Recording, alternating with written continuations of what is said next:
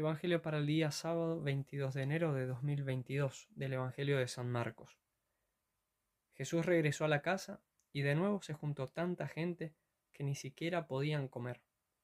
Cuando sus parientes se enteraron, salieron para llevárselo, porque decían, es un exaltado. Palabra del Señor, gloria a ti, Señor Jesús.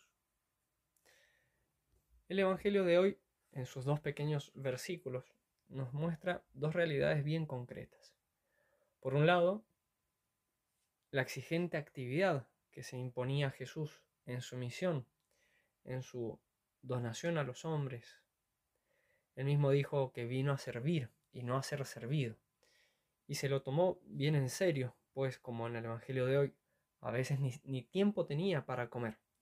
O como cuando lo vemos dormir en una barca en plena tempestad, eh, justamente era por el cansancio acumulado por tanto apostolado.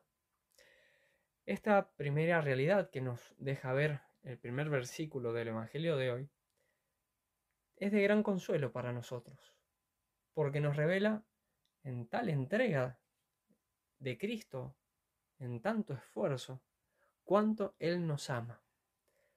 Nos revela cómo Él ha venido a dar su vida por nosotros y que nos ama tanto que viéndonos tan pobres, tan enfermos, con tantos pecados, con tantas necesidades espirituales y materiales como veía en aquella gente, se olvida totalmente de sí mismo con tal de aliviarnos de aquello que nos agobia.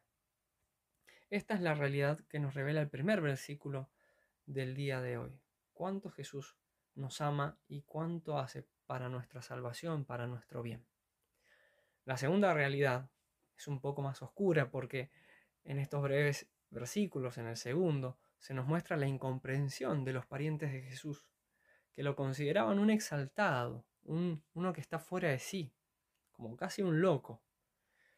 Pensemos también en aquellas personas de Nazaret, Nazaret, posiblemente escucharon hablar de Jesús, de su predicación al pueblo, de cómo iba de un pueblo a otro, predicando, de la fama que iba haciéndose por los milagros que realizaba, como también llegaría a los oídos de sus coterráneos las disputas que estaba teniendo con los fariseos, escribas y sacerdotes. Y ese, esas cosas que, se, que escuchaban de Jesús, tal vez que chocaban con lo que ellos mismos recordaban de aquel buen hombre de Nazaret, piadoso, trabajador, responsable, que habían conocido por tantos años y que de repente lo ven dejar todo y convertirse en un maestro ambulante del cual se dicen cosas buenas, se dicen cosas malas, eh, que está en contra de las autoridades religiosas del pueblo y que no tiene ni siquiera un lugar donde reclinar la cabeza.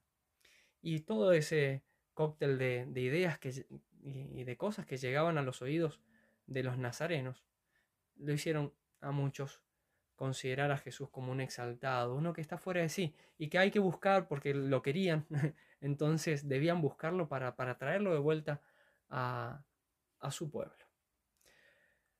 En otro aspecto también podemos pensar de estos, de estos eh, familiares y, cercanos de Jesús que, que no lo aceptan, no aceptan su misión, lo podemos relacionar con los primeros versículos del Evangelio de San Juan en el prólogo aquellos que a los cuales va Cristo, son los suyos, pero que dice San Juan que los suyos no lo recibieron.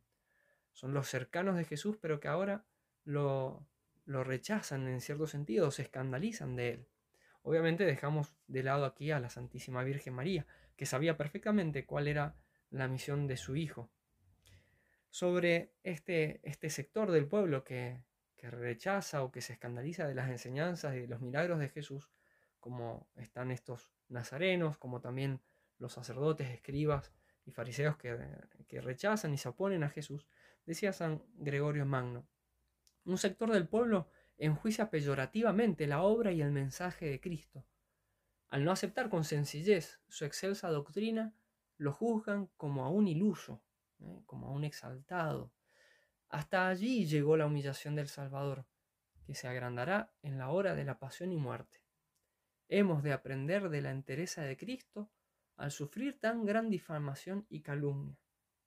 ¿Qué importa que los hombres nos deshonren si nuestra conciencia nos defiende?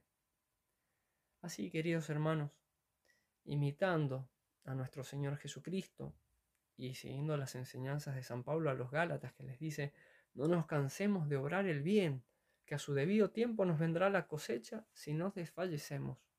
Nosotros no nos cansemos, ni siquiera cuando, haciendo la voluntad de Dios, nuestras buenas obras sean criticadas por nuestros propios familiares y amigos. Muchas veces la incomprensión nos va a tocar, incluso cuando hacemos buenas obras o cuando queremos hacer el bien a los demás. Muchos nos van, no nos van a comprender. Aceptemos nosotros también esa cruz, que fue la cruz que quiso sufrir nuestro Señor, y sepamos morir con Él para unir nuestros sacrificios al suyo, para gloria de Dios y salvación de las almas, incluso de esas almas que, que a veces nos hacen sufrir, y que María Santísima nos conceda a todos esta gracia.